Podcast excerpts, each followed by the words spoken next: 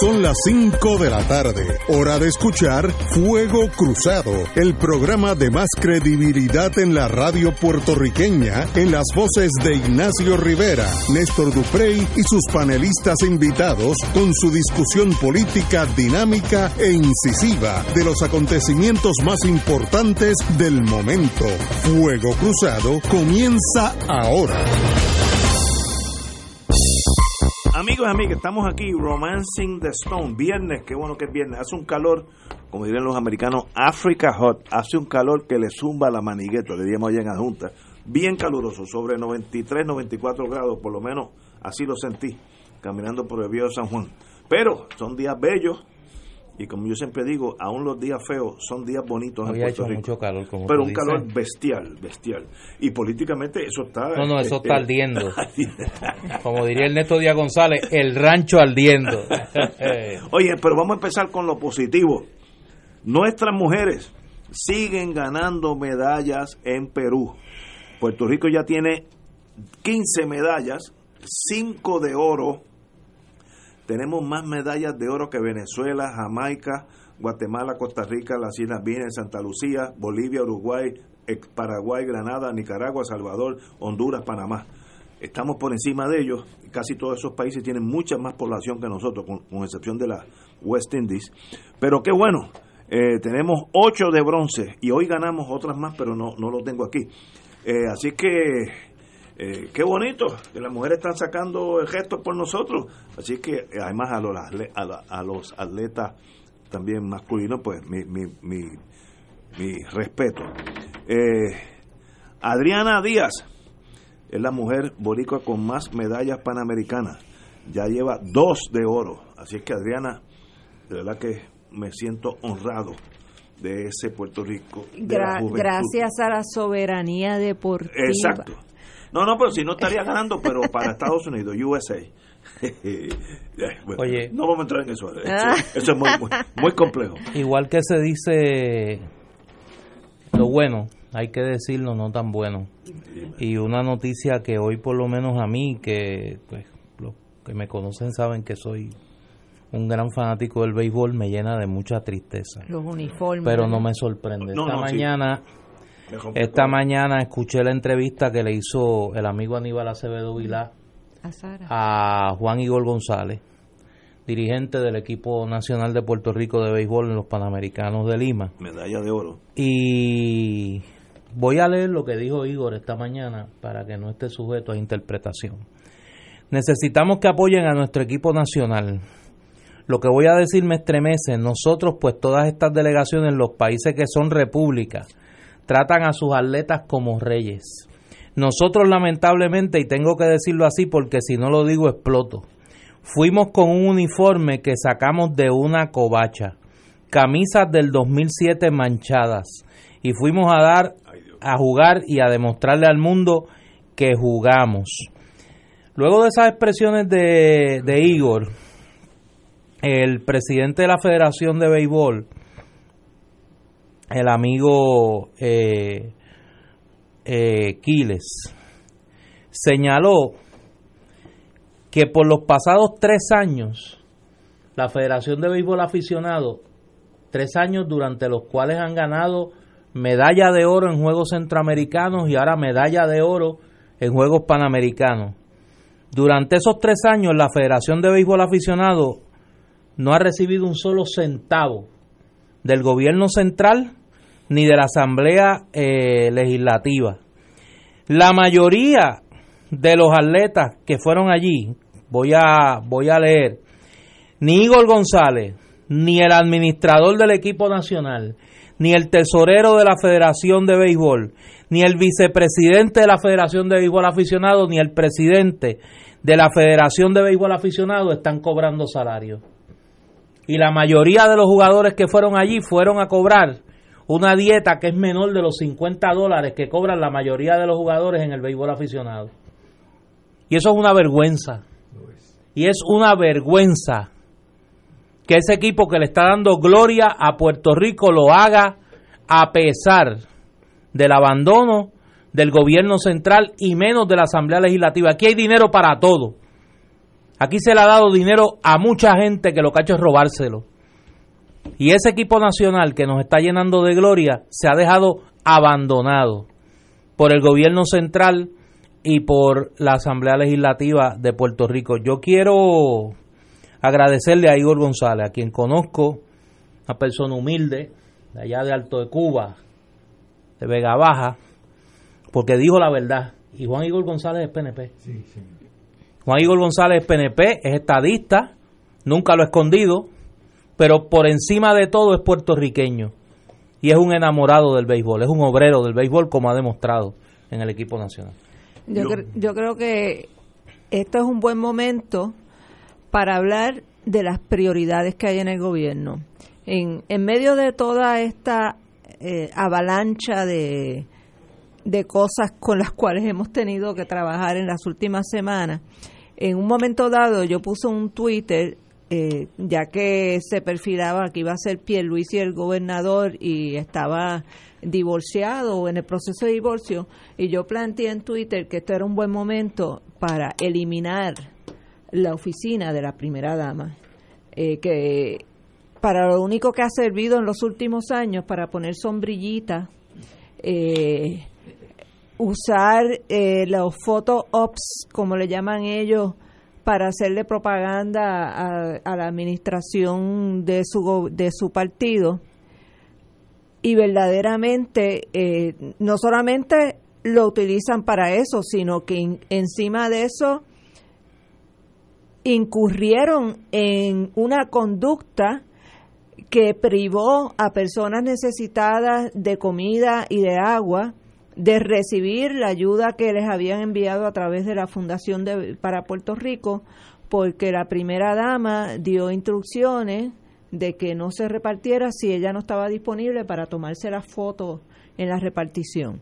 A mí me parece en estos momentos tenemos una gobernadora mujer, la oficina de la primera dama es obviamente una rémora del pasado, del patriarcado, de cuando no se pensaba que una mujer podía ser gobernadora, porque si no la ley no hablaría de la oficina de la primera dama, habla- hablaría de la oficina del primer consorte, en todo caso, el primer cónyuge. Este, pero yo le haría un- una, una petición a Wanda Vázquez que considere seriamente eliminar esa oficina, porque si un cónyuge de un gobernador o gobernadora electo quiere aportar al país, pues mire, puede hacerlo de voluntario en cualquiera de las agencias del gobierno. No hay por qué asignarle un presupuesto, choferes, escoltas y millones de dólares, simple y sencillamente para pavonearse como él o la esposa de, del gobernador o la gobernadora de turno. Así que, eh, y, y eso demuestra dónde están las prioridades de este país. ¿Por qué el equipo de Puerto Rico tiene que ir con uniformes del, del 2007, fueron, de hace 12 años atrás? Del 2007. remachados y Ay, manchados a defender eh, el, el deporte del béisbol en los Panamericanos, pero sin embargo, ¿cuántos salieron las malditas sombrillitas de, de la fortaleza? ¿Cuánto? Eso debe haber costado eh, 10 veces lo que hubiera costado eh, eh, comprarle unos uniformes nuevos al equipo de béisbol de Puerto Rico. Y ese es el tipo de... de esto esto pare- parecerá eh, superfluo, vamos a decirlo así, ¿verdad? En, en, en términos de las prioridades de este país, porque hay 30 mil personas con todos los azules, eh, porque todavía hay comunidades sin electricidad, porque todavía las carreteras no están alumbradas, pero dentro de ese orden de prioridades, por favor, eliminen la oficina de la primera dama y reasignen ese dinero para eventos deportivos o culturales, no sé lo que sea, pero vamos a utilizar mejor los recursos que tenemos. Estoy totalmente de acuerdo contigo, compañera. Y, y a mí se me habían olvidado, yo, yo tengo una ventaja o una desventaja en mi vida. Aquello que no me gusta, yo lo borro y llega un momento que cuando me entero es como si lo supiera por primera vez. Uno de mis formas de coexistir en la vida. Déjame Pero- tomar excepción de algo que señala Wilma. No es que no esté de acuerdo con lo que tú estás diciendo, pero me parece que es injusto decir que en todas las épocas la oficina de la primera dama ha sido ha sido inútil. Yo quiero tomar excepción de un, un momento que quizá el más cercano en el tiempo, que fue la incumbencia de Piti Gándara como primera dama. Yo creo que, que Piti desarrolló una serie de iniciativas desde allí, particularmente la, la campaña Ley Sueña para promover la lectura en nuestros niños y niñas y allí comenzó su campaña contra el consumo de refrescos por los niños, que luego la llevó a la legislatura, ¿no? Eh, y, me parece que ella buscó una manera de quitarle el tinte de frivolidad que, que, ha tenido la oficina de la primera dama, sin duda. Pero yo creo que los tiempos son diferentes, o sea, el país está... Y habría que ver cuál presupuesto, porque probablemente Piti pudo hacer eso sin tener que utilizar oh, millones de dólares. Me consta, pero me consta que era un presupuesto muchísimo menor. Pero y además que, que, contaba con la colaboración de una serie de entidades educativas también. Pero eso se puede hacer a través del Departamento de Educación. No tiene que existir una oficina de primera dama para hacer un programa de eh, enseñar, a, de, crearle a los niños el gusto por la lectura. No, no, no, pero estoy de acuerdo contigo que en este momento del país... Eso está de más. que no hay dinero. No hay dinero para No hay dinero para el uniforme, pero esas sombrillas, que yo no sé cuánto costarán, costarán un montón y ponerla y todas esas cosas eso es una, una radiografía de la frivolidad del gobierno que se fue. Frívolo, en la cosa pequeña, ¿no? Como decía un amigo mío. Y viste lo del arco de la igualdad, ah, que después que lo, habían pintado, entonces Rashki le dijo que lo, que lo, cubrieran y allá fueron los, las escoltas de la primera dama a, a, repintar y quitar el, los, los, colores que, que simbolizan la, los derechos de la comunidad LGBTQI. hace, acentúa la frivolidad de un gobierno, frívolo y si leemos el, las 889 páginas, frivolidad, es una se, mezcla entre una página y otra. Incultos, ignorantes, eh, no adultos en el sentido de, de. Y lo digo también porque ya había rum rum por ahí de que la oficina de la primera dama la iba a llevar la hija de, de Wanda Vázquez. Este, yo espero que no se les ocurra hacer una cosa, una barbaridad como esa. Y cuando y, que reasignen ese dinero. No hay para los uniformes que no cuestan tanto. Yo estuve hace muchos años cuando estaba en General Electric y General Electric endosó un equipo no sé de dónde. Y eso no cuesta gran dinero, no es, no es gran cosa.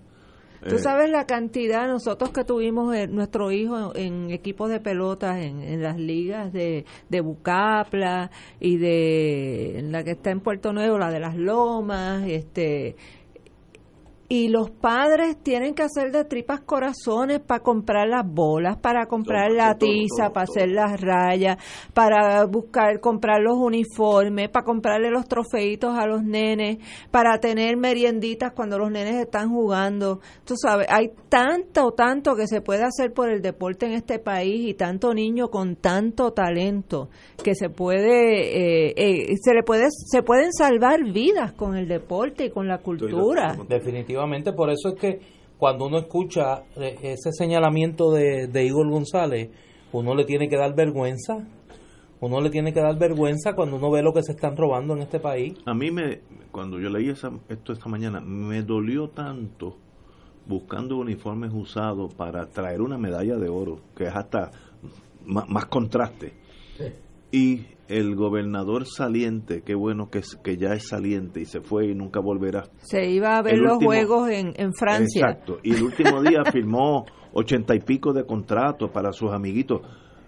En otros países fusilan por esas cosas y aquí nada pasa, nada. Pero esa frivolidad de la sombrilla choca con la falta de uniforme a los que trajeron medalla de oro en béisbol. Ese es el mejor símbolo, frívolos, irrelevantes a la vida, contra unos que están allí a puro pulmón. Fíjate que no lo usaron de excusa. Luego de ganar la medalla, habiendo ganado una medalla de oro en los centroamericanos. Panamericanos. No, no. Ah, primero ganaron en los centroamericanos el año pasado. Ahora ganan una medalla de oro en los panamericanos. Y luego de ganar esa medalla, es que dicen las dificultades que han estado pasando. No lo usaron de excusa en ningún momento. Señores, tenemos que ir a una pausa, amigo. Fuego Cruzado está contigo en todo Puerto Rico.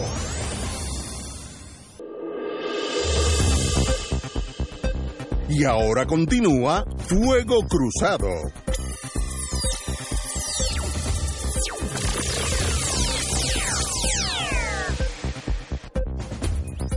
Regresamos, hoy sangueos de fuego cruzado. Bueno, vamos a empezar. Vamos. Espérate que yo he quedado todo esto, tengo unos micrófonos. Hasta, hasta, hasta que el, el, micrófono del FBI lo, lo he echado para el lado. Eso es embuste, me lo acabo de inventar, señores. Cójanlo suave. Que la paranoia no. Que la paranoia. La gente empiece a escribirme. Mira que se está a medida que la gente siente que las cosas se están tranquilizando, viene, viene el calor. Sí, viene, les da el calor de lo otro. De lo otro.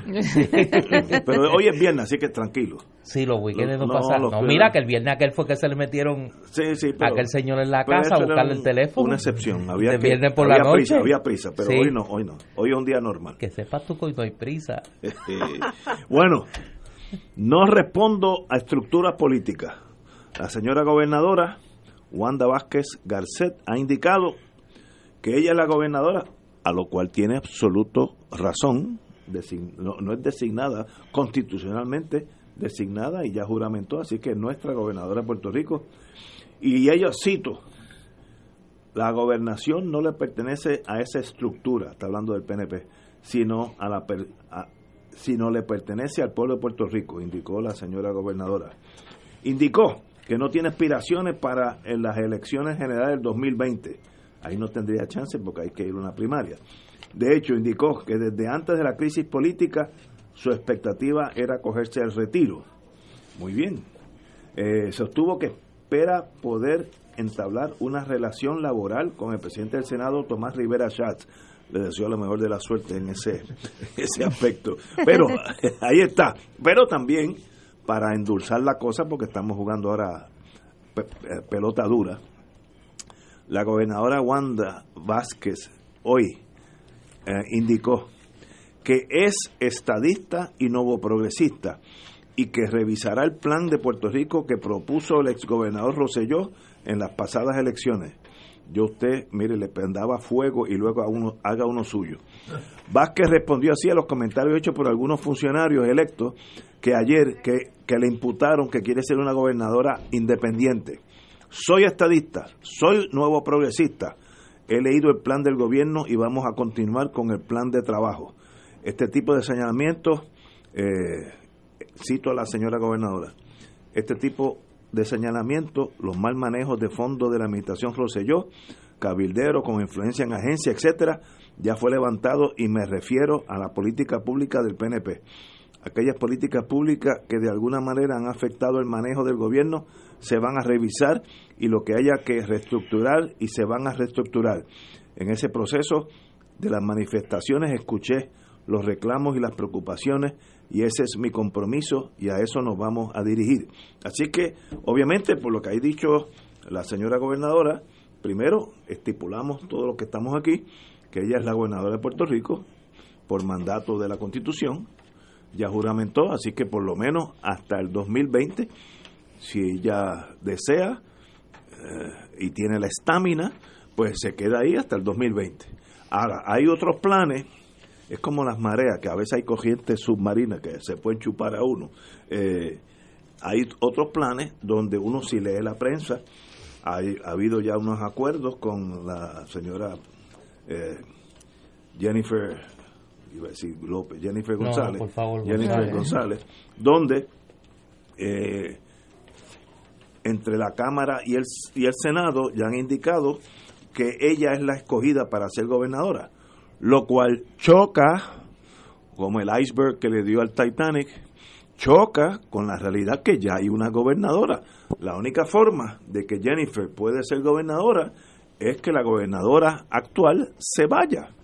No, no hay otra forma, no hay otra forma que es posible. Primero tienen que nombrar la secretaria de Estado y eso Wanda, la señora gobernadora, indicó que no tenía problema de nombrar la secretaria de Estado, pero que ella va a seguir de gobernadora y luego que ella se vaya. Aguantará el, el calor político, porque ya estamos viendo a Rivera Schatz subiendo como una hornilla de, de flama, de esas que en, los restaurantes, que tú le vas subiendo la flama y vas subiendo el azulito de la flama. Eh, está levantando el calor. ¿Qué, ¿Qué le pasará a la señora gobernadora? Llegará hasta 15 meses, no llegará, el Senado tendrá una mejor relación o ninguna relación. Todo eso está en el aire, todo eso afecta a Puerto Rico, porque entonces estamos en un, en un vaivén, una espera, que todos mis amigos que viven en el exterior, incluyendo Israel, me dicen que está pasando por allá, porque allá lo que llega es lo peor. Ha habido tres, tres gobernadores en cinco días. Piensan que hubo aquí una guerra civil y se entraron a tan, tanque contra tanque porque no, no dan la noticia, sino dan el, el resultado. Nada está pasando. Ahora es que empiezan tal vez a ponerse un poquito más más caluroso el, el, la relación Senado-Gobernación. Digo, y tienes que añadirle un elemento de las expresiones que ha hecho Wanda Vázquez hoy, que aunque sí admite que es estadista y que es PNP, le señala al diario Metro que la estadidad no es prioridad. Exacto. Que su prioridad en este en estos 18 meses, 17 meses y unos días es encaminar eh, la labor gubernamental, la reconstrucción, la reestructuración económica. Eh, tiene una actitud bastante eh, confusa con la Junta. Dice que la Junta de Control Fiscal no la quiere nadie, estoy citando pero que buscará la manera de entablar una relación de diálogo con la Junta de Control Fiscal. Todas estas posturas chocan de frente con las posturas del presidente del Pues, Senado, seguro, Tomás todo. Rivera Chatz, que ya hoy le ha contestado, y Jennifer González también, de que hay un programa, el del PNP, y que ese es el que hay que cumplir, y pues parece que esa, como tú dices, el fuego en esa hornilla va a seguir en aumento. subiendo. Compañera, espérate, pa- para no interrumpirte, ya, vamos a una pausa y regresamos con Fuego Cruzado y la compañera. Esto es Fuego Cruzado por Radio Paz 810 AM.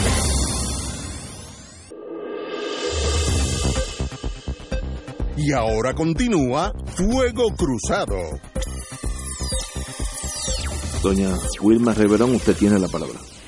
Yo lo que quiero es recordar, ¿verdad?, que aquí hubo un proceso contra la actual gobernadora Wanda Vázquez eh, que terminó en una determinación de no causa ante un tribunal.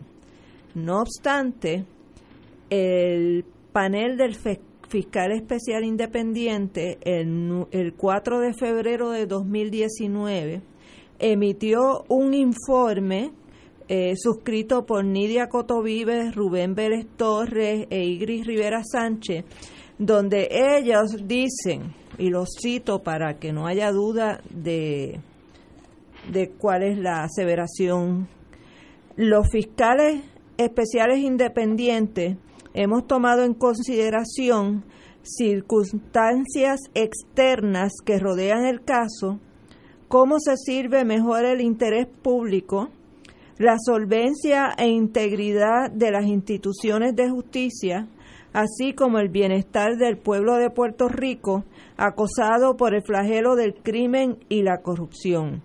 La totalidad de las circunstancias nos obliga a tomar la determinación de no proceder a solicitar la vista de causa para arresto en alzada. Esta determinación de forma alguna guarda relación con la prueba que establece los delitos imputados. Y aquí en este informe, eh, la oficina del fiscal, que tiene, es un informe que tiene 82 páginas Del FEI. del FEI, 83 páginas.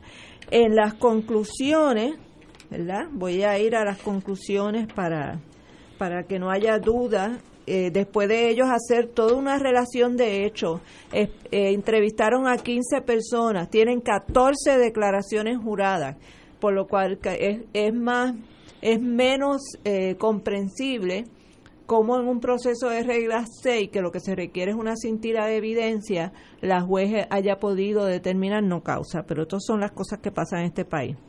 Pero en las conclusiones ellos dicen, a la secretaria de Justicia Wanda Vázquez Garcet le fueron presentados tres cargos criminales el día 7 de diciembre de 2018. Los cargos consistieron en dos denuncias por infracción al artículo 4.2b de la Ley de Ética Gubernamental y un cargo por aprovechamiento ilícito de trabajos o servicios públicos, artículo 252 del Código Penal de Puerto Rico. Los tres cargos de naturaleza grave. Ese mismo día, la jueza Yasdel Ramos Colón determinó que no existía causa probable para seguir para proseguir con el proceso criminal contra Vázquez Garcés. Nuestro ordenamiento jurídico establece claramente los criterios a seguir en un proceso de causa probable para arresto bajo las reglas 6 de, los, de las de procedimiento criminal. En esta etapa solo se requiere de una cintilla de evidencia que conecta al imputado con el delito en cuestión. En el presente caso se presentaron 14 testimonios bajo juramento que establecen claramente la conducta delictiva de la licenciada Vázquez Garcet. El licenciado Villafañe y la licenciada... No, espérate, aquí brinqué para donde no era. En las declaraciones juradas presentadas, hay elementos suficientes no solo para superar esta etapa preliminar, sino para prevalecer en un juicio en su fondo. Queda inequívocamente probado y establecido por medio de las declaraciones juradas presentadas al tribunal que la licenciada Vázquez Garcet intervino de forma indebida, ilegal y directa en un proceso en el cual no podía hacerlo debido a la posición que ocupa y el conflicto de intereses que ello conllevaba. Declaraciones juradas de fiscales del Departamento de Justicia que fueron testigos de la intervención directa en varias instancias de parte de la licenciada Vázquez Garcet fueron presentadas como parte de la prueba y eran suficientes para establecer el quantum de prueba requerido para esta etapa preliminar. Eh, no solamente dicen eso en este informe, sino que también hacen un resumen de la declaración jurada de una de las fiscales de nombre Yadira Lisiaga Sánchez, donde la licenciada Yadira Lisiaga Sánchez, que terminó renunciando al Departamento de Justicia porque no pudo eh, con el atropello y la persecución de la que fue objeto, ella explica cómo en las reuniones con Wanda Vázquez Garcet y la fiscal Olga Castellón, las reuniones estas dos damas eh, empezaban a dar puños en la mesa y a gritarle a los fiscales. Eh, es un testimonio que verdaderamente eh, es sorprendente de la descripción de cómo se manejaban los asuntos en la Fiscalía de Wanda Vázquez. Eh, les voy a leer nada más que un fragmento de lo que, de lo que dijo la licenciada Aliciaga. En varias ocasiones, en las reuniones que sostuvimos con la secretaria de Justicia y la jefa de fiscales, sentí mucha presión, lo que yo puedo entender como un tipo de intimidación pues se nos decía constantemente que no podíamos hablar con nadie del caso ni buscar ayuda, porque si no, las autoridades federales no iban a investigar a nosotras. El ambiente de trabajo en el Departamento de Justicia durante la investigación fue una hostil, poco profesional y en ocasiones maltratante. Directamente recibí mucha presión como fiscal investigadora por parte de la secretaria de Justicia y la fiscal Castellón, al punto de que me sacaron de mi oficina de la División de Integridad y me llevaron a la oficina de jefa de fiscales por tres semanas o más. Constantemente se me solicitaba que entregara el informe, cuando en ocasiones faltaba más de un mes para que se cumpliera el término de los primeros 90 días que teníamos para hacer la investigación preliminar. Ella estaba investigando lo del chat, esto no tiene que ver con él. Incluso había momentos en que se me decía que tenía que entregar en 72 horas el informe, en la cual le contestaba que me faltaban más de 20 testigos de entrevistar y que entendía que habíamos completado un 60% de la investigación. Esto es nada más que un, pequeño fragmento. Eh, esta, este informe fue referido a la Oficina de Ética Gubernamental. Eh, desde febrero del 2019. ¿Qué ha dicho la Oficina de Ética Gubernamental sobre este informe que está sumamente sustentado con las declaraciones juradas eh, y los testimonios que en él se vierten y se, y se recogen? Eh, que yo sepa, si alguien tiene noticias de que ha hecho la Oficina de Ética Gubernamental, por favor me lo dejan saber porque no tengo ninguna. Eh, pero, y esto fue por el, por el panel unánimemente. Y aquí tenemos un anticipo de las dificultades que puede enfrentar en el camino. Que va a tener en el Senado, de eso no hay duda. Wanda Vázquez. Independientemente de que estemos de acuerdo o no con lo que está haciendo Tomás Rivera Chats, porque todos sabemos, nadie se engaña, que lo único que motiva a Tomás Rivera Chats es su ambición política personal, política partidista, ¿verdad? Eh, que no es por el bienestar del pueblo de Puerto Rico ni el saneamiento de las instituciones del pueblo de Puerto Rico eh, que él tomaría acción. Pero aquí ya hay una base para que el Senado, de así entenderlo en su día, pueda empezar a tomar acción eh, contra Wanda Vázquez. Y esto es solamente un asomo. Aquí está la evidencia irrefutable de la intervención de ella en el caso relacionado al escalamiento de la casa de su hija y, eh, la intervención de ella en, la investigación de los chats. también tenemos que otro, otro asunto que va a salir el asunto cuando ella le manda un text message al secretario de Hacienda no me envíes esto para acá, porque si me lo envía, entonces yo tengo que eh, eh, estudiarlo y poder haber crímenes. Eso también se ve mal. Lo mínimo que se ve, se ve mal. Yo, yo no sé si es causa para nada, pero eso todo va a salir en un lujo de detalle en el Senado de Puerto Rico ya mismo, a menos que, como dicen los ingleses, eh, they seek an arrangement, que lleguen a un acuerdo. Yo creo que lo peor no lo hemos visto en este caso y yo creo que la distinción que hace, que hace Wilma es importantísima. Aquí no estamos hablando de las fuerzas del bien contra las fuerzas del mal. Aquí no se puede aplicar la lógica del maniqueísmo a este debate. Wanda Vázquez es una persona que fue nombrada por Ricardo Rosselló como secretaria de Justicia, que tiene una trayectoria con sus luces y sus sombras, y para muchos tiene más sombras que luces. Tiene señalamientos de su época de fiscal, tiene señalamientos de su época de procuradora de las mujeres que hay que recordar. Ese es otro que un grupo que un grupo de empleados de esa oficina demandó a Wanda Vázquez por hostigamiento laboral, por una conducta de maltrato a, sus subalternos que iba desde la procuradora auxiliar para abajo, eh, que tiene un expediente como secretaria de justicia altamente cuestionable en términos de su permisividad con los casos de corrupción. Y entonces de momento la ansiedad del país por encontrar a alguien que responda a los reclamos de honestidad en la gestión pública, de desapego a las malas costumbres que llevaron al gobierno de Ricardo Rosselló a la quiebra moral, lleva a que algunos que cometieron ese mismo error con Pedro Pierluisi en su intentona golpista, ahora lo estén haciendo con Wanda Vázquez.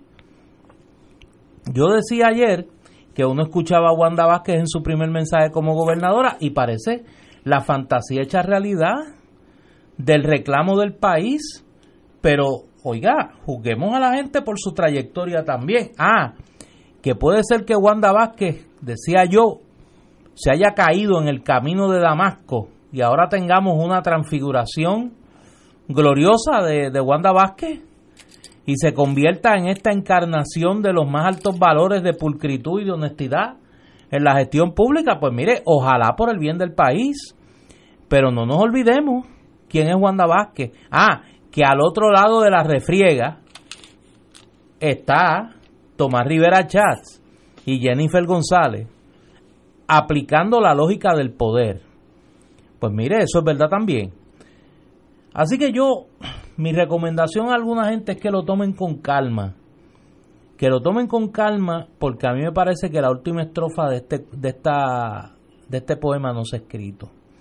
Y, a mí me parece que en los próximos días nosotros, como parte de esta saga trágica para el país, porque el país es rehén de esta pugna de poder, nosotros vamos a escuchar y vamos a leer cosas eh, que van a retratar de cuerpo entero a los protagonistas de esta saga de poder, donde Puerto Rico no cuenta en el, en el estimado de tanto de Rivera Chats y de Jennifer González por un lado, como de Wanda Vázquez en el otro. Ojalá yo me equivoque, ojalá yo me equivoque y el país por fin tenga no solo la falsa tranquilidad y la falsa estabilidad que algunos quisieron darle a través del golpe de Estado de Pedro Pierluisi, sino que tenga realmente una gestión de gobierno que comience a, a, a, reparar la seria fractura en la confianza del país en sus instituciones. Tenemos que ir a una pausa y regresamos with Crossfire. Fuego Cruzado está contigo en todo Puerto Rico.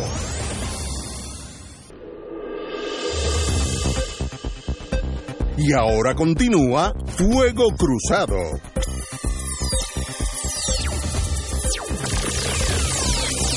Regresamos, amigas, amigas, a Fuego Cruzado. Yo lo que veo negativo para Puerto Rico, ahora estoy pensando como puertorriqueño, es que la refriega que uno ve venir entre la gobernadora, que tiene menos tropas, menos lealtades en el partido, contra el Senado y la Cámara, que tienen las tropas, los alcaldes, eh, no tienen ejército porque no hay ejército aquí, pero si no lo tuvieran también. Va a haber unos meses en los que o se queda o se va, no sé. Pero esos meses van a ser de inestabilidad en Puerto Rico. Que todo el mundo va a tener la, vis- la vista, empezando por nosotros aquí en Fuego Cruzado, en esos escándalos, chismes, que si la fulanita, que si el juez llamó, que si no llamó, todas esas cosas ¿Tú van a que salir. eso sean meses? Bueno, yo espero que sean días, o, o- yo espero que no sucediera, pero va a suceder. Sí, ¿Cuándo es que abre la próxima sesión? El 22 de agosto. 22 de agosto. Pues ya mi- eso es mañana.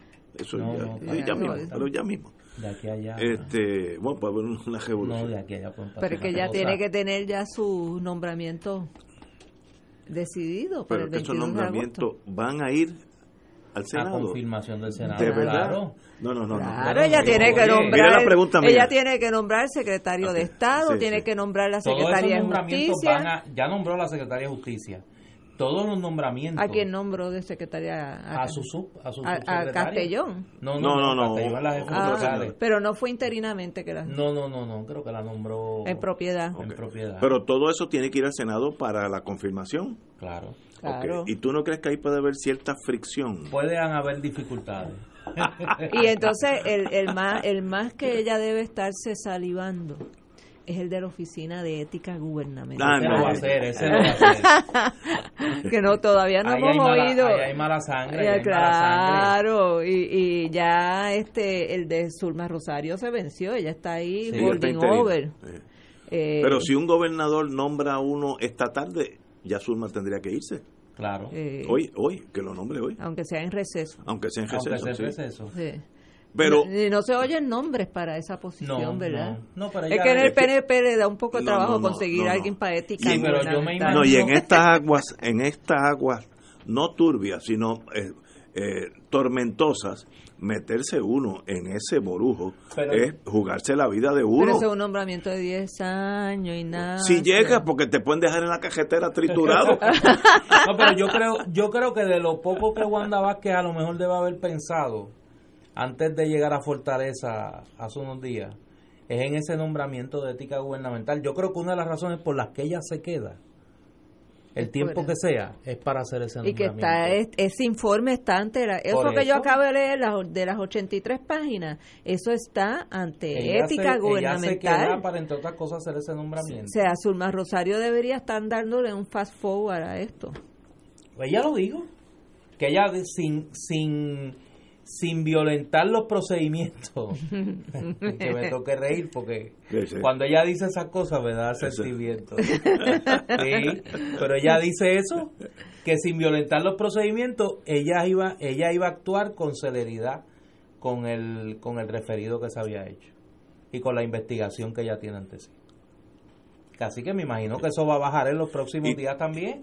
¿Y tú no crees que el clima político, industrial, económico se afecta por todo este marina magnum que los no el que pasó, que fue el zumbado la marigueta, el que viene, mira lo que estamos hablando ahora. Bueno, hoy hay unas Eh, expresiones. Entonces nos vamos a quedar dos o tres meses Bueno, más hoy, hoy, en por un ejemplo, limbo. Hay unas expresiones que no hemos hablado de ellas, que las emite la Junta de Control Fiscal, que no había hablado sobre toda esta crisis en los pasados días, donde prácticamente le está dando un espaldarazo a, a Wanda Vázquez y está llamando a que se comience a trabajar para, y voy a citar para no para no pecar. Mientras dejamos atrás este momento difícil en la historia de Puerto Rico y reflexionamos sobre las expresiones de la ciudadanía durante las últimas semanas, reiteramos nuestra disposición para trabajar en estrecha colaboración con el gobierno y la legislatura en beneficio del pueblo de Puerto Rico. Los residentes de esta isla se expresaron claramente sobre su deseo de transparencia y rendición de cuentas, lo que requeriría mejoras en la administración pública, reformas en el proceso de contratación de servicios, mayor visibilidad sobre los créditos contributivos del sistema de subsidios e incentivos, así como estricto cumplimiento de las leyes. Es hora que todos trabajemos juntos y nos enfoquemos en los pasos necesarios para que el pueblo recupere la confianza en sus instituciones públicas y en sus servidores públicos. Eh, brinden los servicios de la manera más transparente y eficiente y encaminen a Puerto Rico hacia la sustentabilidad financiera. A esas expresiones de la Junta de Control Fiscal de hoy le tienes que sumar las expresiones de Pedro Pierluisi, que como buen golpista se fue al exilio eh, y desde el exilio eh, está orientando al país pidiendo un voto de confianza para Wanda Vázquez. Así que eh, yo creo que la pelea está casada. Ahora, hay un intento, Está clarísimo la pelea. igual con Pierluisi, de rápidamente consolidar a Wanda Vázquez en la gobernación. ¿Por qué? Porque al otro lado de la ecuación está el mismo enemigo, el mismo adversario que era Rivera Chats. Y ahora con Diego. Y ahora con Diego de refuerzo, Tiene, tiene un con. Jennifer González de aliada. Sí, Oye, a la verdad que lo que ha hecho Jennifer González, yo pensaba que ella era una persona más desarrollada políticamente, este, que no era tan lambía y tan afrentada.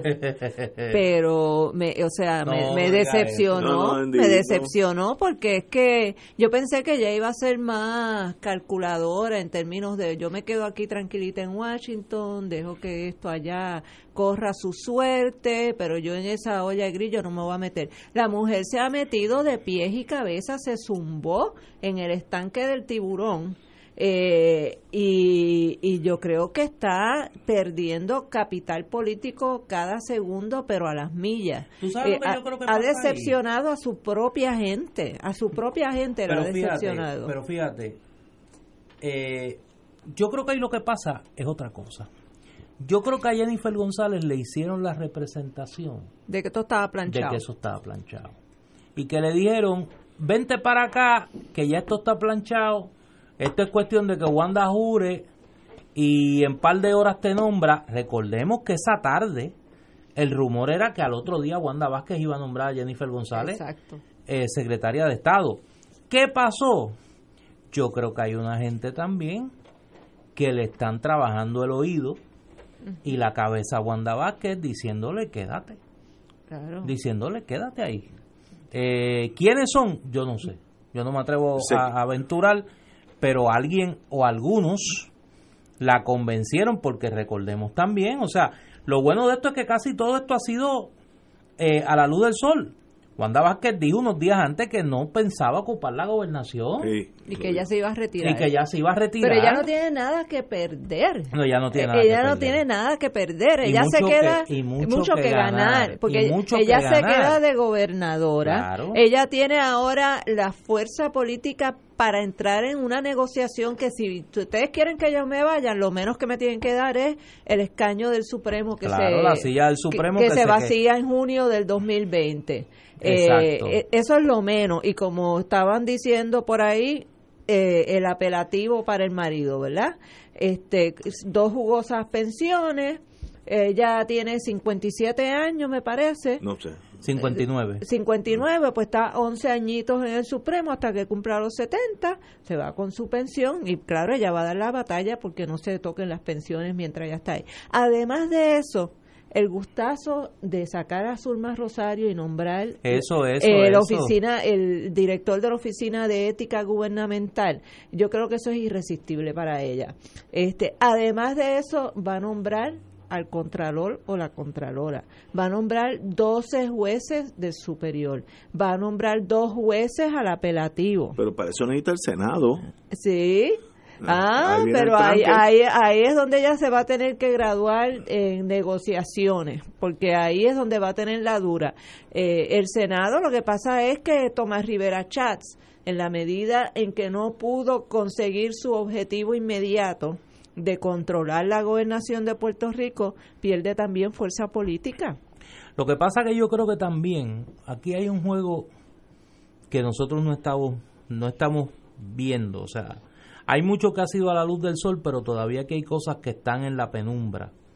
Por ejemplo, esta tarde hay un rumor muy insistente de que se estaría considerando como secretario de la gobernación a Manuel Díaz Saldaña, que es un nombre que lleva tiempo sonando. Eh, también estaba por ahí el nombre de Carlos Pesquera, como una persona que podría estar reintegrándose al gobierno a pesar de los señalamientos que se han hecho de la gran cantidad de contratos que tiene. Es decir, parecería ser que Wanda Vázquez está intentando montar un gabinete de gente, todo lo contrario a lo que eran los brothers. O sea, los brothers eran unos chamaquitos inmaduros, sin experiencia. Pues ella está buscando en los pesos pesados. los pesos pesados del PNP, del PNP, porque no hemos hablado de figuras que no sean estadistas y miembros del PNP para quizás comenzar a cortar el capital político que hay al otro lado, de que la acusa de que tiene un gobierno independiente, de que no responde al PNP, particularmente los alcaldes que son la baraja eh, que jugó Tomás Rivera Chats muy hábilmente y Jennifer González por su conocimiento del proceso de tramitación y aprobación de los fondos de recuperación. Así que yo, yo creo que aquí hay unas jugadas que nosotros no hemos visto. Eh, a Wanda Vázquez no se le puede subestimar, no es ninguna tonta, por eso ha sobrevivido todas las tempestades y las acusaciones que se le han hecho. Eso no quiere decir que sea buena, quiere decir que es lista, que son dos cosas diferentes. Tenemos que ir a una pausa, amigos, y regresamos con Fuego Cruzado. Fuego Cruzado está contigo en todo Puerto Rico.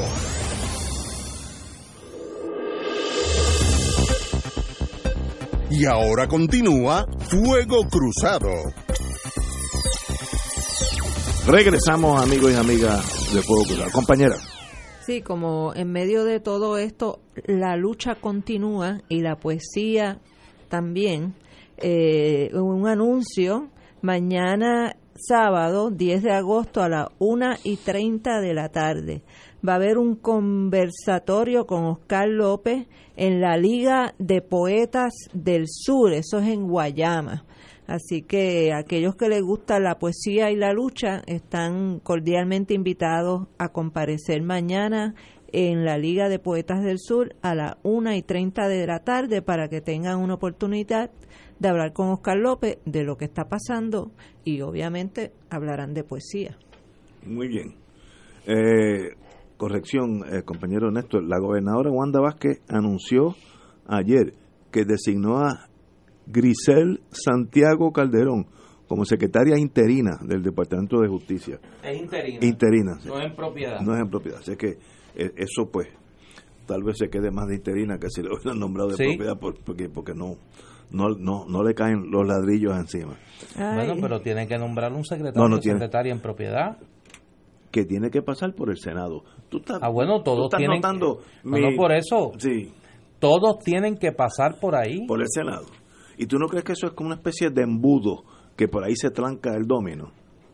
Eh, pues, pues hay que llegar a un arrangement. Para eso los ingleses tienen unos, unas palabras que son tan eh, poderosas. Un arrangement. Y aquí tengo un recordatorio también de que Manuel Natal, en noviembre del 2017, ya le había referido a Juanda Vázquez toda la información relacionada con la operación de COI. Eh, sí. Y no hizo, ¿Y no hizo nada. Nada al respecto. Y también me informa aquí alguien del bufete extendido que ella siendo secretaria, eh, procuradora de las mujeres, les recomendó a las mujeres adquirir licencias de aportación de armas para defenderse. Esa fue su respuesta a la violencia doméstica. Una especie de Trump femenino, todo el mundo armado hasta lejos. Por eso que no puede uno entonces caer en el extremo de, de, de, estar pintando a Wanda Vázquez como, o sea, la, la, la gran esperanza blanca. Y ella cree en la, pena de muerte. política en Puerto Rico. O sea, no, ella, ella es la secretaria de Justicia del gobierno de Ricardo Rosselló. Por eso está ahí.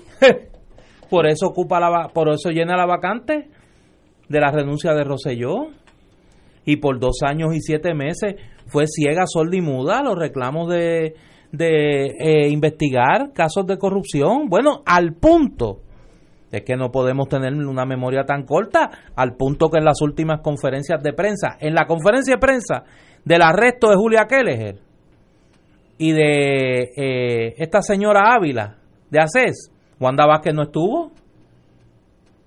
Wanda Vázquez no estuvo. Y ahí se dio a conocer que hacía meses que no iba a las reuniones del Grupo Anticorrupción de la Administración Roselló. Sí, un poco lo que hizo Pierluisi, que bajo su incumbencia eh, hubo más de 40 casos de corrupción, claro. los cuales ni uno solo fue investigado ni procesado por el Departamento de Justicia de Puerto Rico, todos fueron procesados por el gobierno federal y el FBI.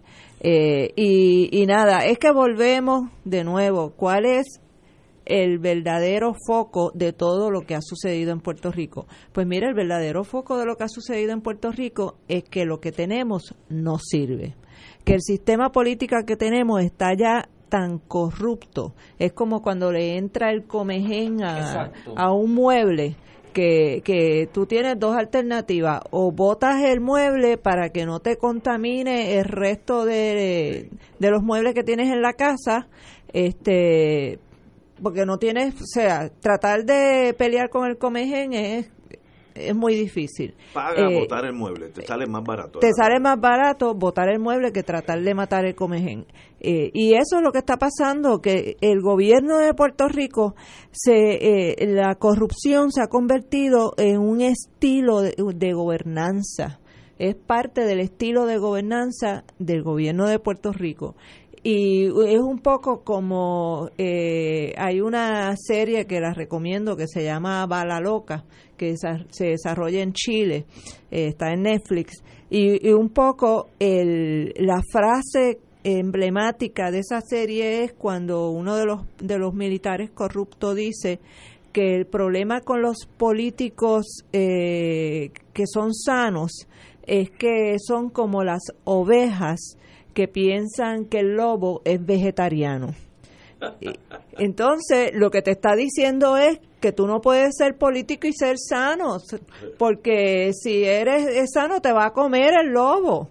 Eh, y esa ha sido la ideología, la, la forma de hacer política que ha permeado en Puerto Rico durante las últimas décadas y eso se ha ido agravando porque hubo una época aquí donde más o menos yo pienso, ¿verdad? No, yo sería una niña en esa época, pero no recuerdo que hubiera esa eh, ese problema tan grande de, casos de corrupción en el gobierno y, y conozco servidores públicos eh, solamente para mencionar uno este eh, el, el papá de Marta Font este Jorge Saldaña, eh, que, don Jorge murió y no tenía ni casa propia y fue secretario de Hacienda.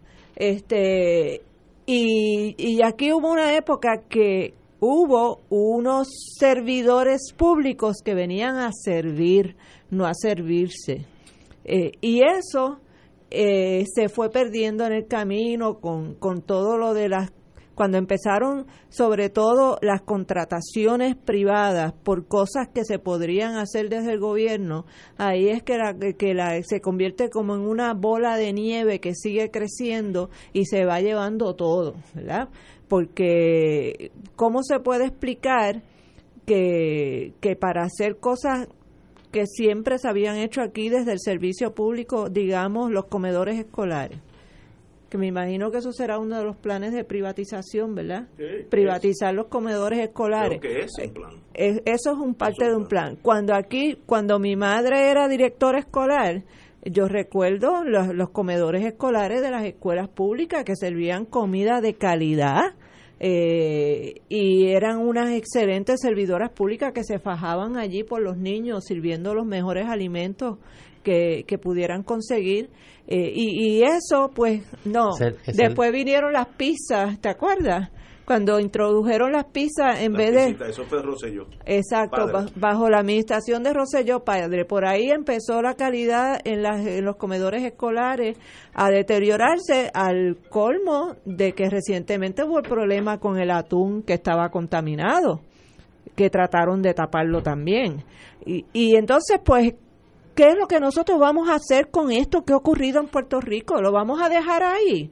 ¿O, vamos a seguir tratando, ya que el pueblo finalmente decidió que esto hay, hay que detenerlo ya, que no aguantan más la corrupción y los manos a, a manejos y los amigos del alma y los hijos talentosos? Eh, ¿Cuáles son las alternativas que tenemos como pueblo? ¿Nos vamos a organizar como pueblo para exigir que esto no se detenga meramente en quién va a ser o no ser el sustituto del gobernador? ¿O vamos verdaderamente como pueblo unidos a seguir tratando de, de sanear eh, la administración y de ir diseñando un nuevo país? Porque es que lo que estamos hablando aquí hay que diseñar un nuevo país un nuevo gobierno y una nueva constitución, porque obviamente la constitución que tenemos no es suficiente, no nos resuelve los problemas, no atiende las necesidades y en una crisis como esta ha demostrado que no está al día para atender los reclamos del pueblo de una de una participación ciudadana verdadera en la toma de las decisiones. Eh, yo te oigo y me gustaría que todo lo que tú digas suceda, porque el, el país sería mejor. Pero me da la impresión negativamente, muy a, a pena mía, que para el 2020, que eso es pasado mañana, va a haber tres o cuatro partidos. PNP, el mayoritario, Partido Popular moribundo, Victoria Ciudadana va a estar inscrita y el PIB va a haber cuatro, por lo menos cuatro. Si el pueblo no encuentra una forma de canalizar esos deseos y se limita a encajarse entre rojos y azules, es lo mismo de nuevo. Es el mismo pe- el mismo pecado, ya yo estoy siendo religioso, el mismo problema de nuevo votarlo. Hay opción para esos jóvenes que marcharon, que es una fuerza indetenible, porque yo estuve allí y la vi, indetenible. ¿Hay opción para esos muchachos hacer un país nuevo? Yo creo que sí. ¿Cómo se hace? Tienen que canalizar esa fuerza dentro de los de las reglas, rules of the road, las, las reglas del juego, que es en- encajar vía uno de esos partidos. Y ahí donde viene, ese es el embudo para el progreso que me gustaría que sucediera. Sí, ese, eh, yo creo que el gran reto que tienen movimientos como Victoria Ciudadana y el propio Partido Independentista es lograr sacar a esos jóvenes a votar. Eh, Yo estoy casi segura que muchos de esos que marcharon allí no están ni inscritos. Eh, por ejemplo, el PIB ahora presentó un excelente proyecto de ley para una nueva constitución de un nuevo país que contiene eh, aspectos que nosotros de- en mi organización estamos totalmente de acuerdo, como es el referéndum revocatorio, la elección especial en caso de una vacante, la unicameralidad, este y así sucesivamente tiene unas propuestas buenísimas para una nueva constitución para un nuevo país. Ahora, eh, el problema es tenemos a los jóvenes eh, participando en el proceso del diseño de esa nueva constitución y ese nuevo país, nuevo país y cómo lo canalizamos. si ellos, si ellos no se van a meter en las organizaciones que ya existen, eh, si no están inscritos para votar, porque por ejemplo la propuesta del PIB es que para el noviembre haya una consulta al pueblo sobre si se debe o no ir hacia adelante con una nueva constitución. Eh, pero de aquí a noviembre, ¿cuánta gente tú puedes lograr que se inscriban para participar en, en este, suponiendo que el PIB tuviera los votos para lograr pasar esa legislación, que sería lo ideal, pero conociendo el tribalismo político de este país y constatado que el PNP no ha aprendido nada del mensaje que le está dando el pueblo, pues vemos que, que es un un camino escabroso lograr que, eso suceda. Pero aún si sucediera, volvemos. El problema principal es esos jóvenes, esos millennials, esa generación Z, están inscritos. Eh, eh, se pueden organizar bajo una estructura. Yo sé que no quieren saber de los partidos, pero de alguna manera se tienen que organizar si quieren y si aspiran a Si, si se aspira a limpiar esa legislatura a sacar a, esa manada de bandidos rojas y azules que hay ahí pues mira, tiene que haber gente inscrita, gente votando y gente dispuesta a correr para esos escaños. Eh, y, y, ahí es donde está eh, la magia de que suceda algo con este movimiento, que no meramente, que sí tiene que seguir en las calles, pero con las calles no es suficiente. Tienen que, tienen que apoderarse del poder político y la única forma de hacerlo en este momento es por la vía electoral. Estoy totalmente de acuerdo. Las calles no es la última solución. Es el arma que se usa para llegar a esa solución pero hay que inscribirse una cosa nueva, una, una vieja, una que está por nacer, lo que sea, pero si no, con marchar nada más tú no logras absolutamente nada. Al otro día de la marcha pues se acabó todo y todo el mundo se va para su casa, como pasó con, con lo de Rosellito. Vamos a una pausa, tengo una Se logró, se logró sacar a Ricky Rosselló. No, no, pero pero, pero no nos podemos quedar ahí. Iba exactamente eso, si yo fuera un estudioso político que no lo soy o sociólogo que no lo soy, ¿Qué pasó en esa juventud que hizo Rosellito en el sentido negativo, pero lo hizo, que sencillamente galvanizó a esa gente a salir de sus casas, tal vez por primera vez manifestarse en masa. Si uno quiere llevarse, si uno tiene que estudiar qué fue lo que lo movió a esa juventud, a esos millennials, para crear un movimiento que, que arrope, que, que enamore esa fuerza que estaba allí solita, porque eso no fue idea, ideal de nadie, eso fue espontáneo. Así que existen cosas, eventos que movilizan a la gente. Ahora, ¿cómo yo, un partido nuevo o, osado, no está hablando de los uniformes, nuevo o viejo, eh, galvanizo esa fuerza, es ahí donde hay que pensar. Hay maneras de hacerlo, hay maneras de hacerlo. No, no, vamos a una pausa. Fuego Cruzado está contigo en todo Puerto Rico.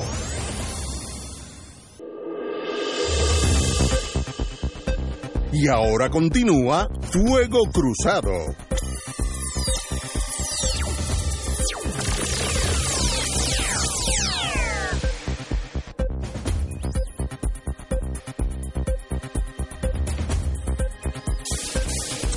Nos quedamos analizando ¿Qué está pasando debajo de los pies de uno?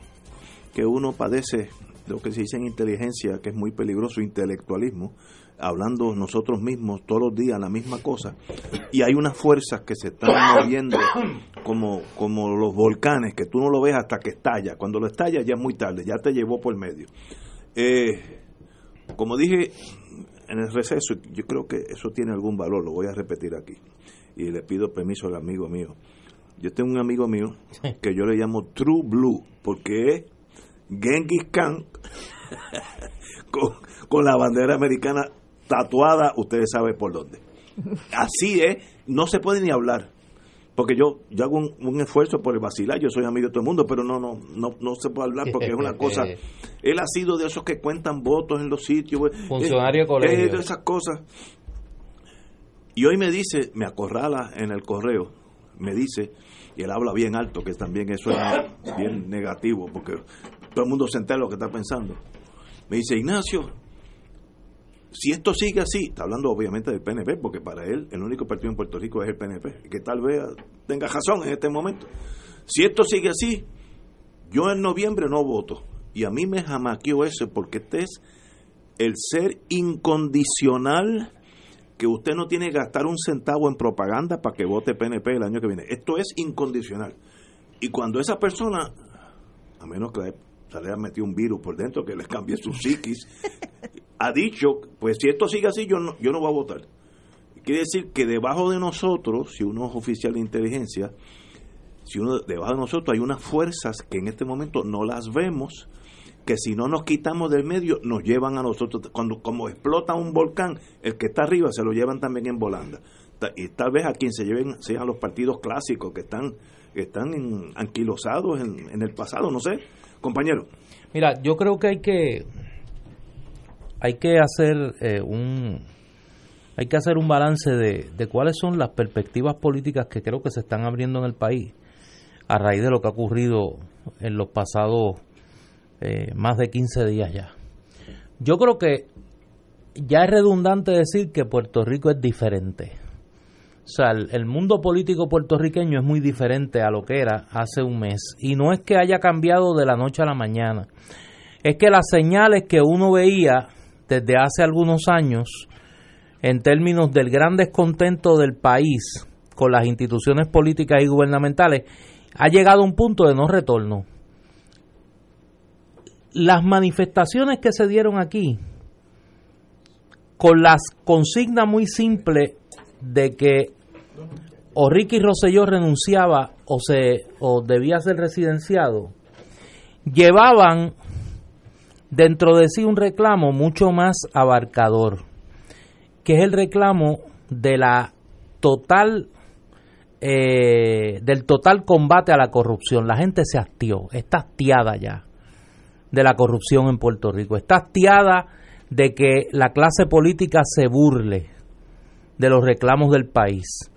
Y en ese sentido, lo que vamos a ver en los próximos meses es la muerte y yo no tengo ya ningún empacho en, decirlo así, la muerte de la vieja política.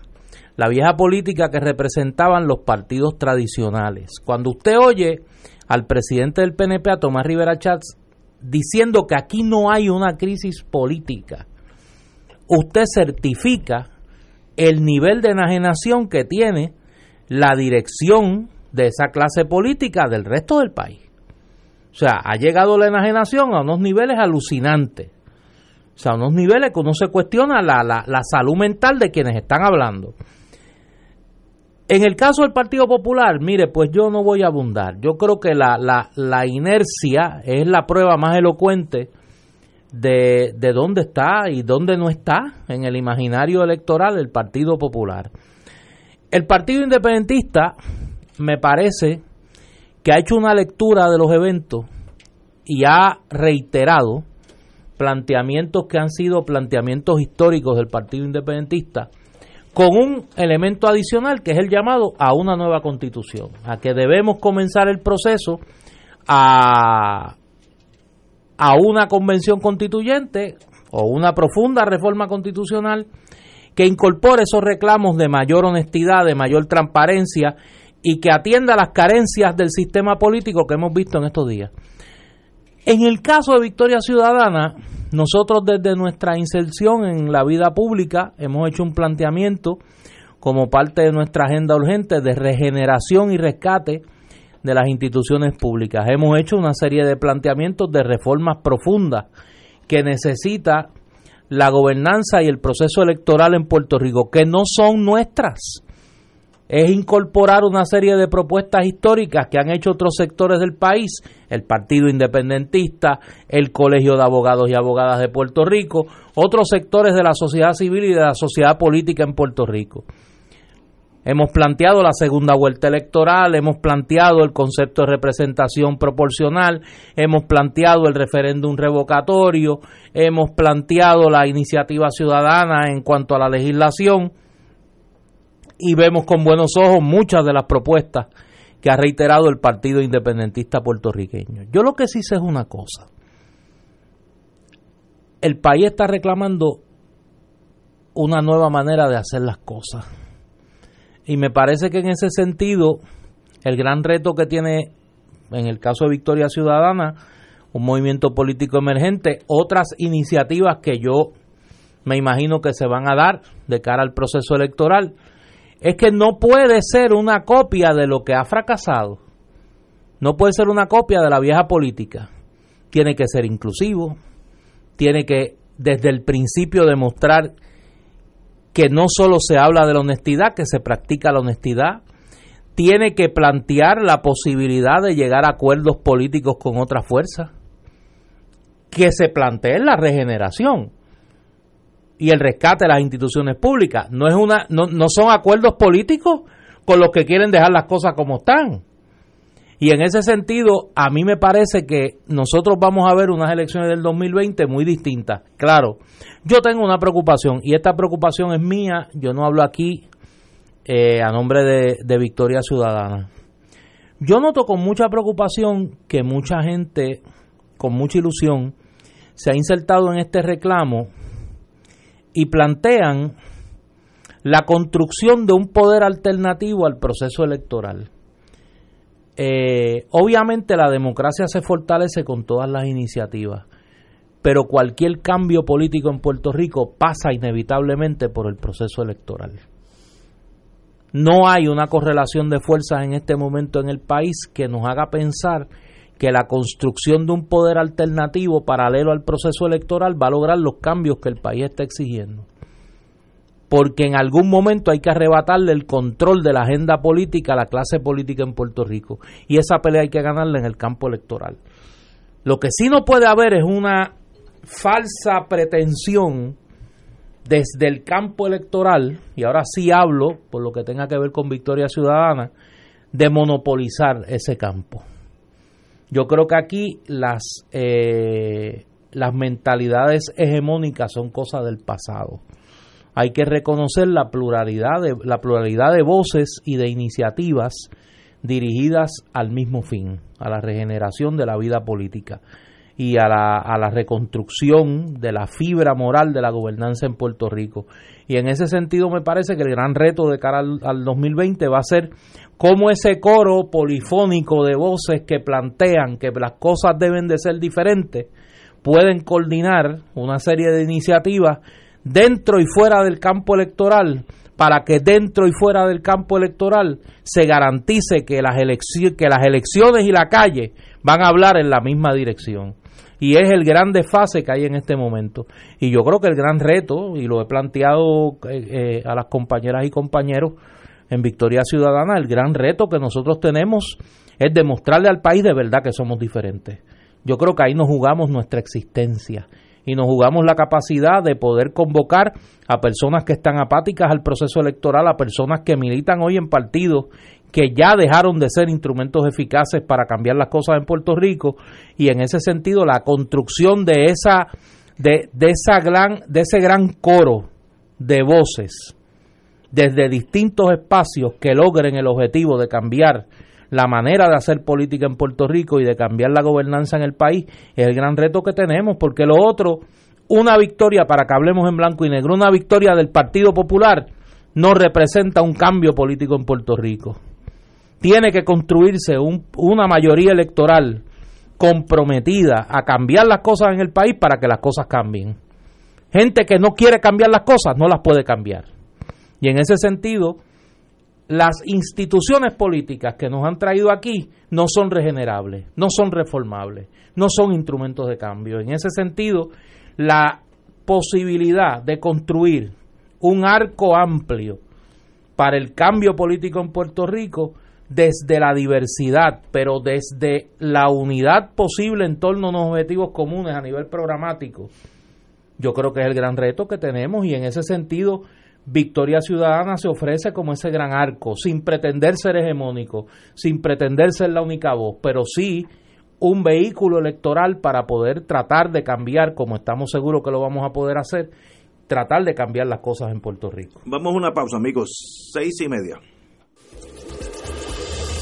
Fuego Cruzado está contigo en todo Puerto Rico.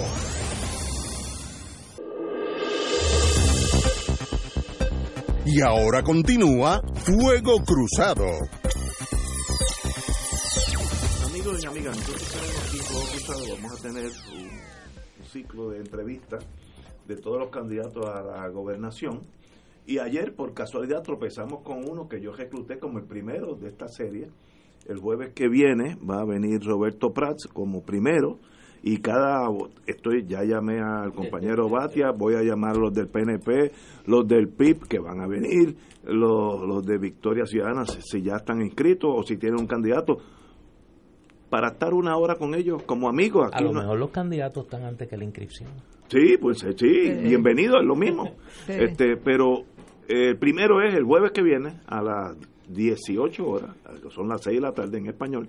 eh, Roberto Prats, luego bien, llevo un montón de días tratando de conseguir al compañero Batia, compañero aquí de Fuego Cruzado, pero está como los submarinos, no saca ni el periscopio, así que bienvenido a Fuego Cruzado. Luego eh, el candidato que sea del PIB, no sé quién será, Todavía no hay un candidato del PIB Del para la gobernación. este, bueno, cuando lo haya, pues con mucho gusto lo traeremos.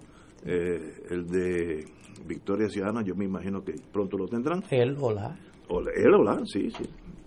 Pero para estar aquí, y no es, no es para que nos convenza, sino para el estilo de Fuego Cruzado es dialogar, Es conversar. sí, conversar como estamos Oye, y ahora. de hecho, déjame, déjame señalar, lo hago por las ondas radiales porque no he encontrado otra manera de hacerlo, eh, además de por, por la cuenta de Twitter de la gobernadora. Le hemos hecho una invitación a la gobernadora Wanda Vázquez Sí. para que venga a este programa. Ella ha estado muy eh, dispuesta a ir a la gran mayoría de los espacios en los pasados dos días. Este programa no es la excepción.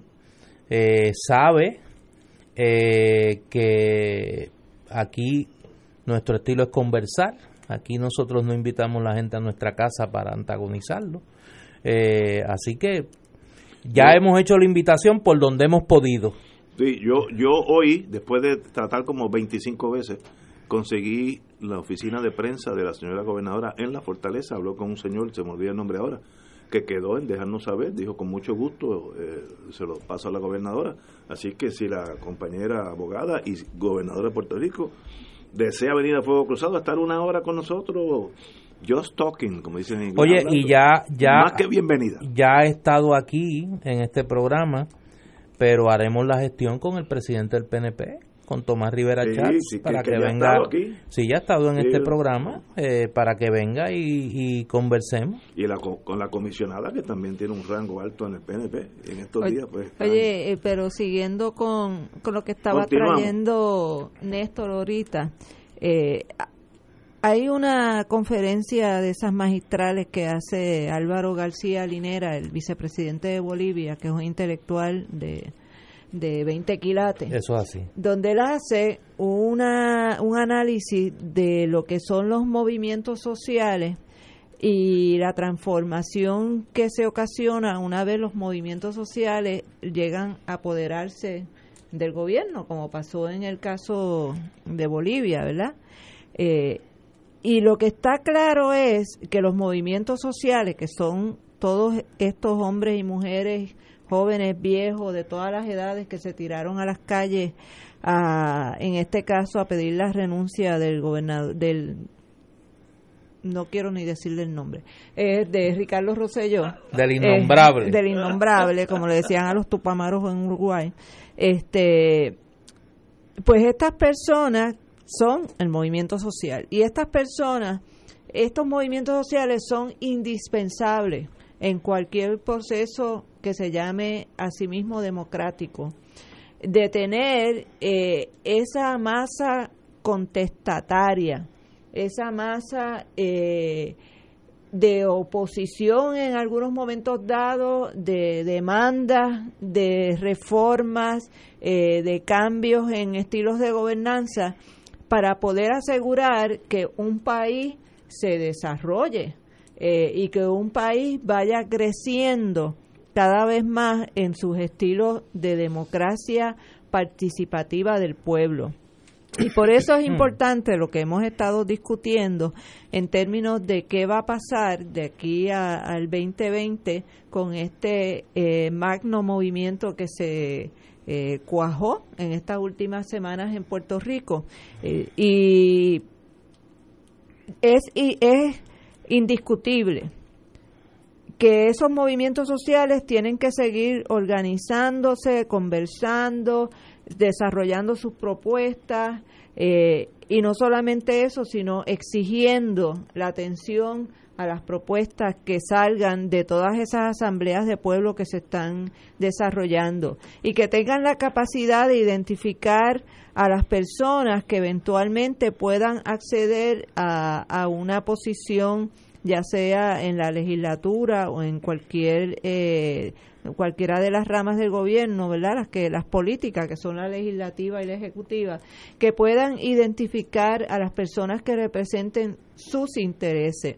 Y, y no queremos quedarnos en lo que llamaríamos meras reformas. Uno de los problemas de hablar de enmiendas a la Constitución del Estado Libre Asociado es que es una, primero que es una constitución con unas limitaciones eh, infranqueables, que son la ley 600 eh, de relaciones federales, donde eh, Estados Unidos nos, nos puso una camisa de fuerza como pueblo de que cualquier cambio que se fuera a hacer a esa constitución tiene que ser dentro de los parámetros de la ley 600 que no es otra cosa que la ley Jones modificada este o sea no no no hemos ganado mucho desde el, desde, desde el 1900 de la ley Forecal hacia acá.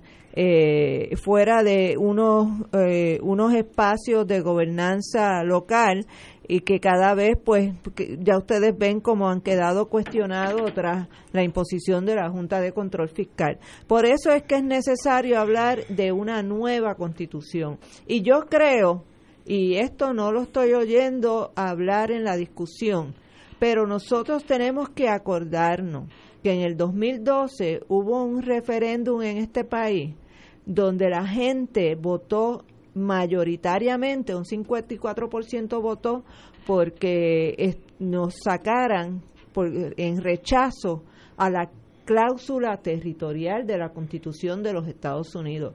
Aquí ya hay un mandato del pueblo de sacarnos de la autoridad de la cláusula territorial del Congreso de los Estados Unidos.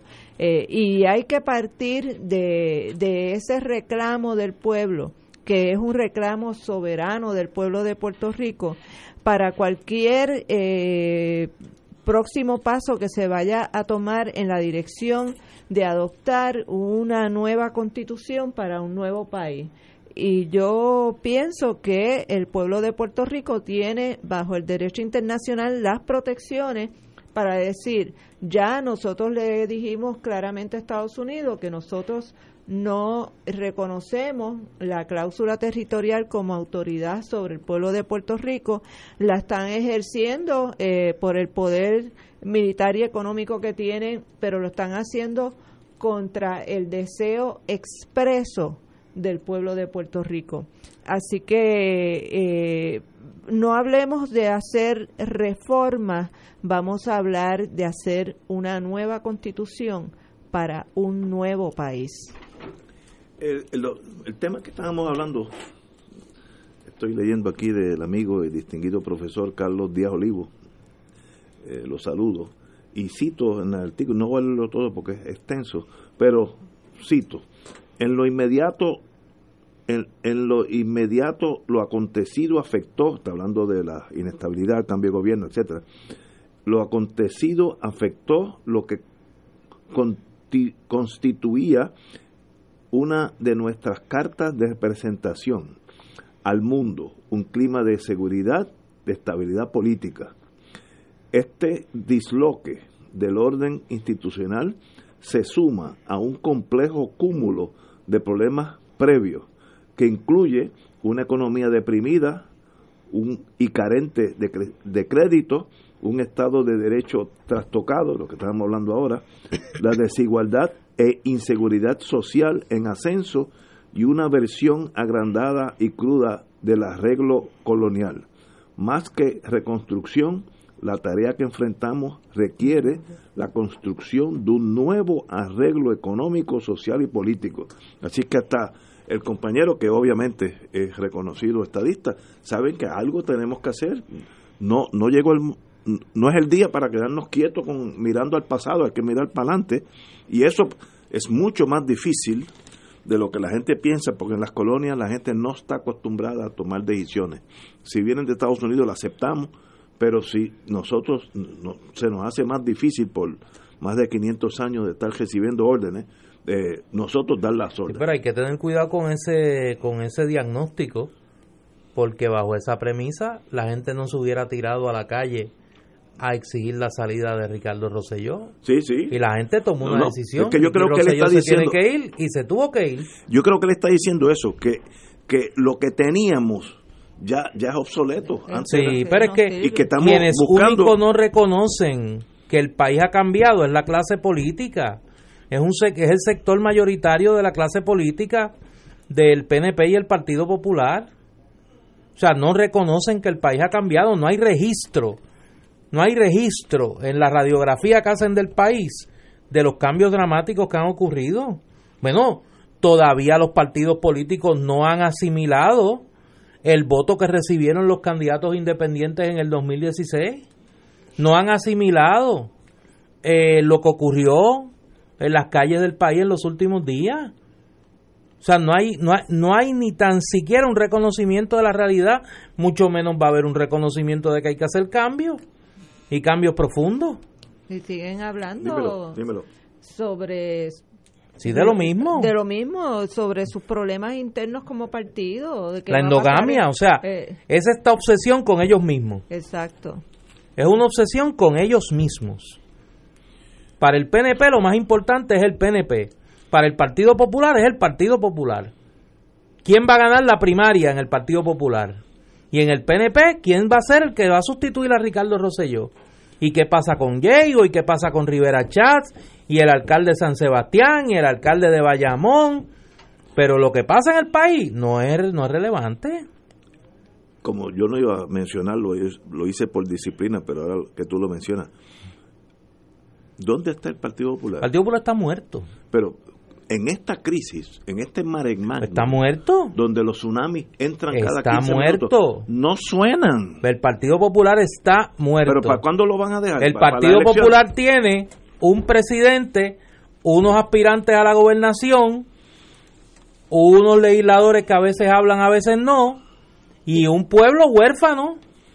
Y que nadie los escucha. Pero la, y un pueblo huérfano. La táctica de ellos es quedémonos callados debajo de la mesa hasta que los PNP se destruyan. Ese es un partido, digo, militarmente es un error. Sí, mira, la imagen que yo tuve fue una explosión nuclear y ellos metidos debajo de unos escritorios.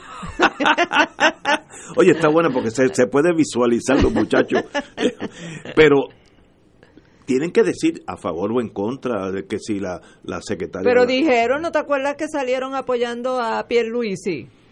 No, ¿Ah? me diga eso que me da. Pero es que es verdad. Pero es, verdad. Iván Acevedo fue uno de los que apoyó a, a Pierluisi y Batia también, Néstor, si mal no me equivoco. No, no. Este, es, que, es que están tan y tan enajenados y tan desconectados del pueblo y de su realidad que es que simple y sencillamente no tienen nada que decir. ¿Qué van a decir?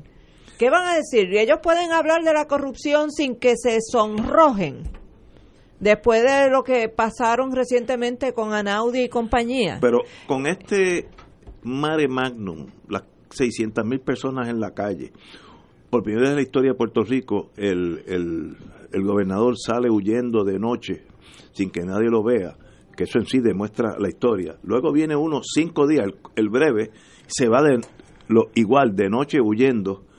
¿Usted no cree que el partido, el que sea, debe de estar presente, decir, mire, Pero es yo, que, yo, pro- yo mira. prometo esto o aquello, o estoy de acuerdo, no sé. Por eso es que la historia es maravillosa y la historia ayuda a entender el presente. Lo que está pasando en Puerto Rico en este momento, lo más cercano a lo que ha ocurrido es lo que pasó en Puerto Rico en el cuatrenio de 1936 a 1940 y el Partido Popular es el digno discípulo del Partido Liberal. Lo más cercano a lo que le está pasando al Partido Popular es el Partido Liberal. Luego que salió Muñoz Marín del Partido Liberal y fundó el Partido Popular. Y lo más cercano al PNP era lo que le pasaba a la coalición republicana socialista, que estaban obsesionados con sus problemas, con sus pugnas internas, que Oye. terminaron dividiéndose. Hay un movimiento estadista revolucionario por ahí. Y hay una versión del PER ahora 2.0, Partido Estadista Republicano versión siglo XXI.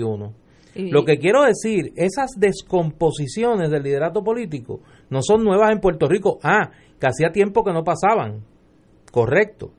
Pero eso no quiere decir que no han pasado. Es un cuatrenio muy cercano a lo que pasó de 1936 a 1940. Exacto.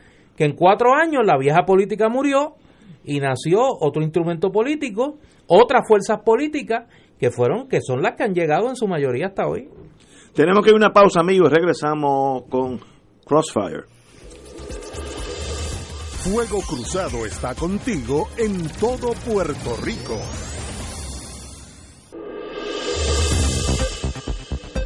Y ahora continúa Fuego Cruzado.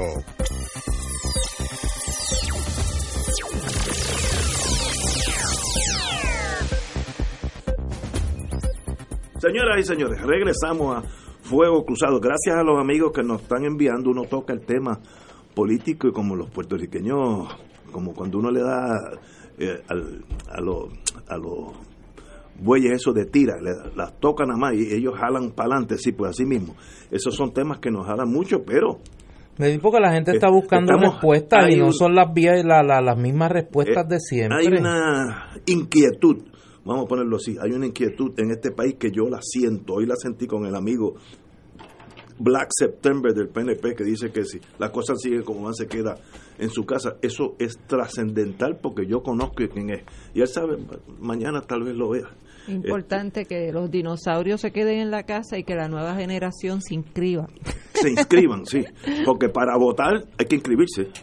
Y en Puerto Rico inscribirse es bastante sencillo, no no, o sea, no es una cosa como ir a sesco, ¿no? Es, es bast- cualquier- Digo, ya, y, y- y eso es parte de llevar esa protesta a otro nivel y a Claro. otro y a otro y a otro campo. Y, y fíjate, una de las co- cosas que el PIB está proponiendo en la nueva constitución, que es lo de la- las candidaturas coaligadas o las coaliciones, que yo me alegro que el PIB haya acogido ese planteamiento, ¿verdad? Que ha sido un reclamo desde la izquierda de muchos sectores, de que se abra esa oportunidad de que se puedan hacer alianzas electorales para que no suceda lo que pasó en el 2016, que teníamos al PPT, teníamos al MUS, teníamos al PIB, este, y entonces pues eso eh, divide, debilita, mientras que la unión de varios grupos eh, tiene un efecto multiplicador inclusive. Cuando eh, si se reúnen tres, que cada uno tiene 30, eso no suma 90. Cuando se reúnen, cuando se unen para estos efectos políticos electorales, eso se multiplica exponencialmente. Eh, y porque la gente entonces ve que hay eh, posibilidades de lograr cambios y de hacer cosas importantes eh, para mejorar la calidad de vida en este país, para acabar con las inequidades, para apoderar eh, a- al pueblo, al pueblo de verdad, o sea, al, al pueblo de a pie, al pueblo que tiene que coger la ama, que tiene que, que depende de, de las escuelas públicas, que depende de, de los servicios de salud. Eh, y, y eso es parte de esa democratización que es tan importante eh, para que podamos echar este país para adelante, porque es que eh, dejando que un grupito en un chat de Telegram tome las decisiones de este país a espalda de las necesidades del pueblo y para su beneficio particular y privado, pues obviamente eso ya se develó, ya se descubrió, ya todos estamos conscientes de que esa ha sido la forma de operar de, de estos pequeños aspirantes y pichones de oligarcas eh, y, y sencillamente pues se le puso el detente a una primera manada pero de esas manadas hay muchas en este país y, y estos son los pichones. O sea lo que venía detrás de Pierluisi eran los jefes de los pichones.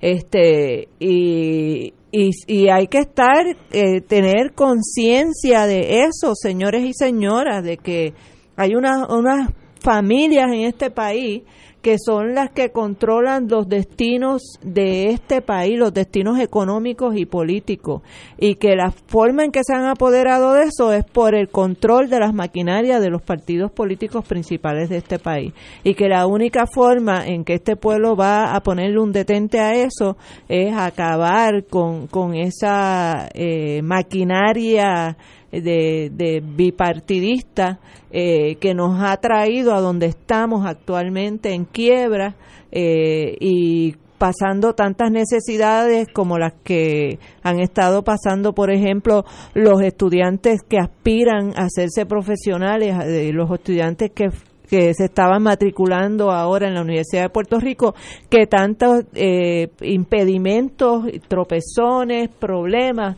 tuvieron que enfrentar para y siguen enfrentando para hacer su matrícula y cómo se les ha aumentado el costo para la educación cuando más necesitamos cuadros eh, profesionales para, para echar adelante este país. Verdaderamente llora ante los ojos de Dios lo que están, han pasado los jóvenes para poder acceder a una educación en la Universidad de Puerto Rico, que se supone que sea la Universidad del Estado, en la universidad pública, para el servicio de todo el pueblo de Puerto Rico, sobre todo las personas de escasos recursos en este país. Es que yo creo que en los últimos años hemos tenido unos gobernantes que no sienten apego alguno a nuestro alma mater, tal vez porque no fueron de ese alma mater, se educaron en Stanford o en Harvard o en Yale y piensan que ese es el mundo y no no tienen raíces en Puerto Rico, entonces si se cierra, es más, para muchos de ellos es un antro de revoltosos comunistas que hay que eh, limitar lo más posible. Así por lo menos por lo menos eh, los últimos dos gobiernos que han pasado, tenían una visión muy negativa de la Universidad de Puerto Rico, que casi compulsiva, casi era enemigo de la gobernación. Y eso es pues una tragedia para un país, porque la, los países se conocen por sus universidades. No hay un país adelantado, adelantado en el mundo que no tenga un sistema público de enseñanza de primera. No hay uno. Así que no, no, no busquen uno porque no existe.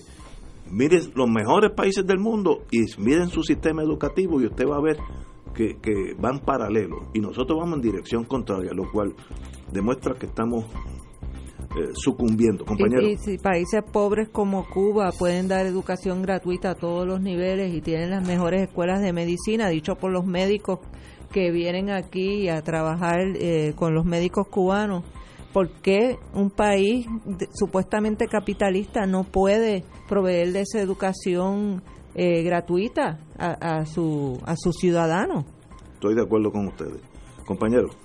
¿Tienes algún consejo para el fin No, de no, semana? no tengo consejo alguno. No. Hoy, hoy antes de irnos, Y para el lunes. Pero No, acuérdate yo que no. no volvemos al aire hasta el lunes. lunes, no, el lunes, el lunes empieza la semana Sí. tranquila, ya Sí. habrá estabilidad en el gobierno entre el Sí. Senado y la Cámara y la gobernación. Ya Pero habrá- entonces después viene el martes. puede, no, lo más malo es miércoles y jueves. ¿Y qué Miércoles y jueves. ¿Y qué pasó con las amenazas del, del F? ¿Es que se llama? ¿El del FBI? De- Tú sabes Marilu. que, que Eh, mientras eh, más se Wilma, aleja... Wilma, Wilma, fíjate, nadie mencionó al EF ni al FBI. Y Wilma lo traía a la conversación. Sí, algo está en el aire. sí. Hoy, hoy, hace unos cuantos añitos, el presidente Gerald Ford becomes president después que Richard Nixon por una bobería de, llamada Watergate tuvo que irse. Y hoy se fue. Me acuerdo cuando se fue yo estaba en Washington cuando él se va al helicóptero que levanta las manos en la señal de su victoria siempre estoy seguro que estaba destruido por dentro. Eh, por una sangana innecesaria cayó un gobierno de Nixon y por un chat innecesario cayó un gobierno también en Puerto Rico, así que estamos a la par. Señores, tenemos que irnos. Será hasta el lunes. Wilma, como siempre, muy agradecido de tu compañía. Siempre a las órdenes. hasta el lunes, amigos.